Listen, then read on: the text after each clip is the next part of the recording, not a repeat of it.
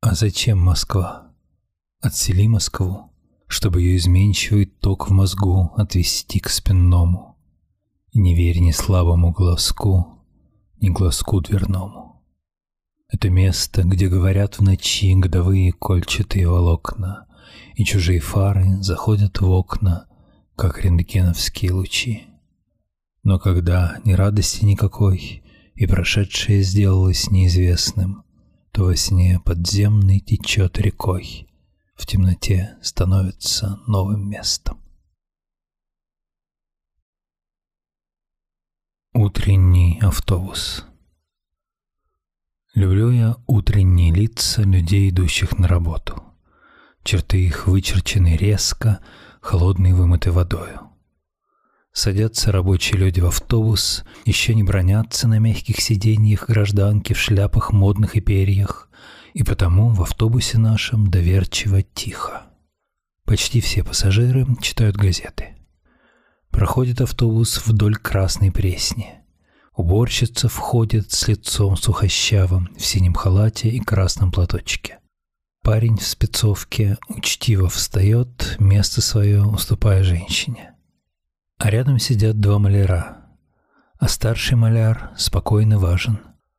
Глаза у него, как сталь, строгие. С ним сидит ученик молодой, навсегда удивленный Москвой. А раннее утро уходит вдаль, автобус полон народу, моя остановка, и я схожу. Идет Москва на работу. Для Клима все как дважды два.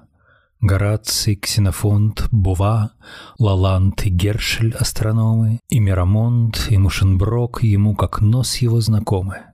О всем кричит, во всем знаток. Судить о музыке начните, наш Клим первейший музыкант. О торге речь с ним заведите, он вмиг торгаш и фабрикант. Чего в нем нет? Он метафизик, платоник, коновал, маляр, статистик, журналист, бочар, хирургус, проповедник, физик, поэт, каретник, то и то, Клим словом все. И Клим — ничто. Пост этатем ностром 3 Покинутый мальчишкой Бардобрей глядится молча в зеркало — должно быть, грустя о нем и начисто забыв намыленную голову клиента. Наверное, мальчик больше не вернется. Тем временем клиент спокойно дремлет и видит чисто греческие сны с богами, с кефаредами, с борьбой в гимнасиях, где острый запах пота щекочет ноздри. Снявшись с потолка, большая муха, сделав круг, садится на белую намыленную щеку заснувшего и, утопая в пене, как бедный пельтастый ксенофонта в снегах армянских, медленно ползет через провалы, выступы ущелья к вершине, именуя жерло рта, взобраться норовит на кончик носа. Грек открывает страшный черный глаз, и муха, взвыв от ужаса, взлетает.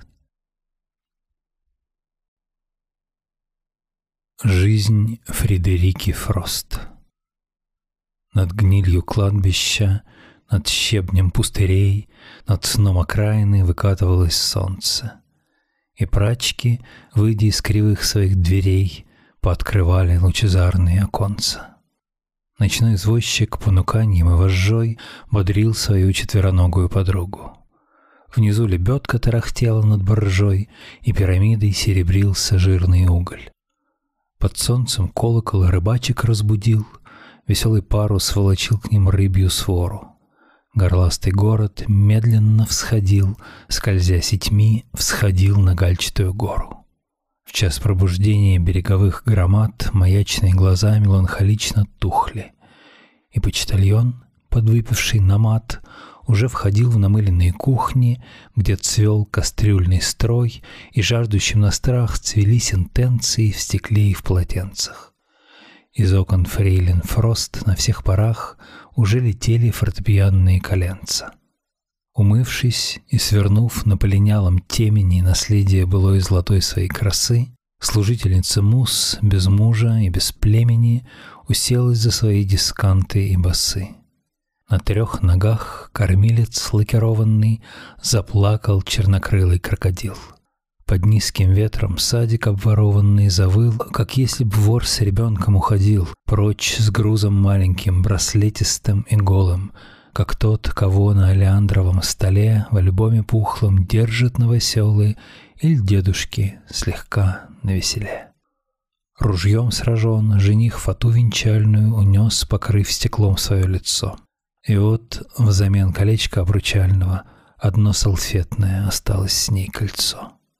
Одна в сочельник, согнутая слушанием в развалку скачущих и тренькающих гам, самой себе она сервировала кушанье, и молча клался гусь к брусничным берегам. Как три волхва, три короля, три странника доверила она свой путь звезде, и со звездой над елкой осанистой состарилась в привычной борозде. Бесшумные учительницы музыки, легки ли вам железные цветы? Или все еще в своих жакетах узеньких вы нотные шевелите листы?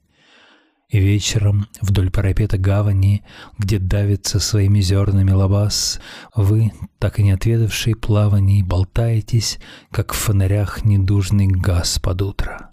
С вами редикюль из лайки, и вы, наколочкой тряся на малышей, кидаете пригоршни катышей сверкающим неугомонным чайкам. Не знаешь ты, что демон полноправный Тебя ведет дорогой своенравной То в сад Армит, то вглубь лесных трущоб. Тебе чужды твердыня и окоп, Зачем они намаду в степи травной? Кочевник ты, ветрам и солнцу равный, Заботы нет, бездумен ясный лоб, Где сторожит тебя нежданный гроб, Не знаешь ты. Авантюрист из повести забавной, Куда идешь, пение песней плавной Своей любви и чувств своих зоб, И что таит твой тайный гороскоп, Восход звезды или мрак судьбы бесславный, Не знаешь ты.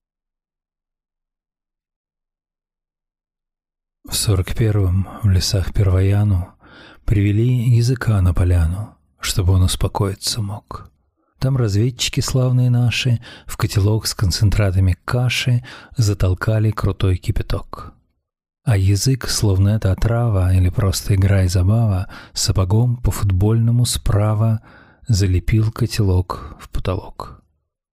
И поэтому прямо на каше, что успела опасть с потолка, был застрелен. Разведчики наши упредили и суд, и срока. Мертвый пляж, развороченный берег, между дюнами признаки льда. Этот абверовский офицерик вышел к лесу, а шел не сюда. И пришел неизвестно откуда, чтобы накликать за место суда на себя беспредел самосуда. Слабый волос его жидковат, странный запах, видать, препарат, регулярным, составленный бытом, незнакомым, а может забытым. Дай бог память, но память груба, мы уже ничего не изменим. Заводь моря, кривая губа, берег в инии позднеосенним, и в землянке сухая пальба. Странный запах борьбы с облысеньем над пустыней арийского лба. Вдох и выдох. Выдохов больше оказалось, чем вдохов. Вот и выдохлись понемногу. В результате этой зарядки разрядились. Приседания и подскоки, и топ-топы, и заложите ваши руки за вашу спину или сделайте шаг на месте. Шаг на месте давно сменился шаг назадом, обратным, попятным. Регулярный вдох и выдох обернулись вульгарной одышкой. Залог пускай не чудо, но позвоночной дрожи Прими, Адель, покуда пусты портеры ложи, Как плащ святого в раке, как сад в окне вагона Покоятся во мраке глаза, уста, вагина. К тебе, Адель, покуда в беспамятстве кружала, Затем столом паскуда бессмертие не стяжала, Играй, глотай постилки, покуда шатка валка По выемкам пластинки торопится иголка. А тех, кто нами были, что помнишь, Вкус миндальный, халвы на деснах Или забвенье, друг мой дальний. В кустах не прянет птица, Под ветром хлопнет ставень, Почто из глаз катится поддельный Роллинг Стоун. Но ты, Адель, в гортани полощется покуда Лоскут набухшей ткани, питомец логопеда, Валяй, не знай печали, пока не здешний трепет Не развернет качели и тормоза не выбьет. Так мальчик первобытный, чуть в попыхах, но с понтом, Стремился на попятный, напуган птицей дронтом. Так путник на привале, продрогнув, ищет кровлю, А это мы едва ли покончим малой кровью. Когда валы отхлынут, один из бывших рядом, Авось замлеет, тронут твоим недвижным взглядом И скажет, в смертном часе, кто волен, ёксель-моксель, но ныне целой расе опротестован вексель. А были плечи, стати, томленье, почерк, опыт, Какой восторг в эстете будил полночный шепот. Но проба их и марка, но фауна и флора Увяли, как кухарка в объятиях филера. Выходит карта бита, и перед нами чисто, И запоет работа в руках таксидермиста. Стихотворение, написанное в ожидании пробуждения. Резвится фауна во флоре, топча ее и поедая, А на холме сидит Даная, И от того вуаль во взоре, И от того тоска кругом, Что эта дева молодая Прелюбодействует с холмом. Сжала руки под темной вуалью, от чего ты сегодня бледна? От того, что я терпкой печалью напоила его до пьяна. Как забуду, он вышел, шатаясь, и скривился мучительно рот. Я сбежала, перил не касаясь, я бежала за ним до ворот. Задыхаясь, я крикнула «Шутка, все, что было, уйдешь, я умру». Улыбнулся спокойно и жутко и сказал мне «Не стой на ветру». Сон. Я ли свой не знаю город. Дождь пошел. Я поднял ворот. Сел в трамвай полупустой. От дороги Турухтанной по Кронштадтской Вид туманный, стачек Трефлева, стой. Как по плоскости наклонный, мимо темной оборонной, Все смешалось, не понять. Вдруг трамвай свернул куда-то, Мост, канал, большого сада, темень, мост, канал опять. Ничего не понимаю. Слева тучу обгоняю, справа в тень ее вхожу, вижу пасмурную воду, зелень темную с исподу, возвращаюсь и кружу. Чья ловушка и причуда? Мне не выбраться отсюда. Где фонтанка? Где Нева?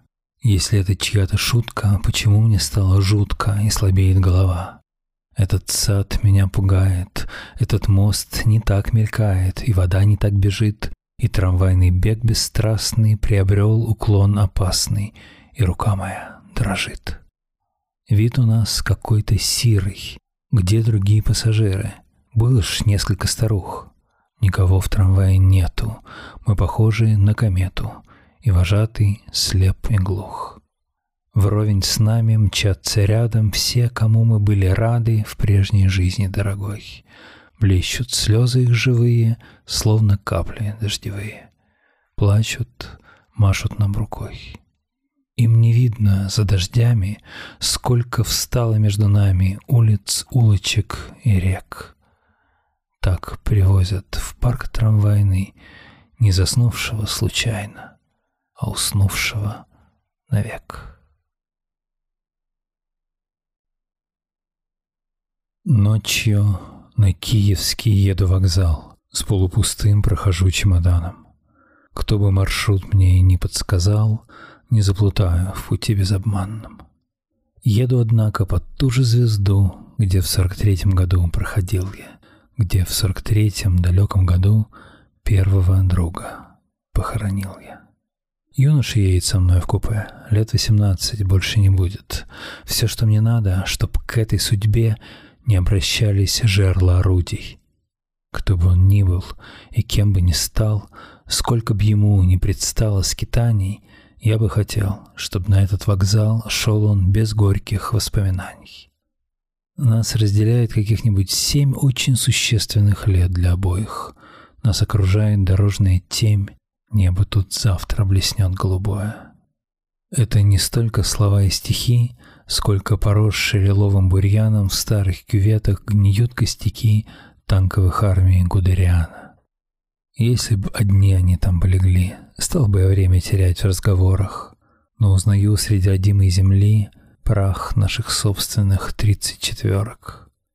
Едет со мной молодой человек, строгими смотрит на землю глазами. Знаю, солдаты, этот навек будет душою высокую с вами.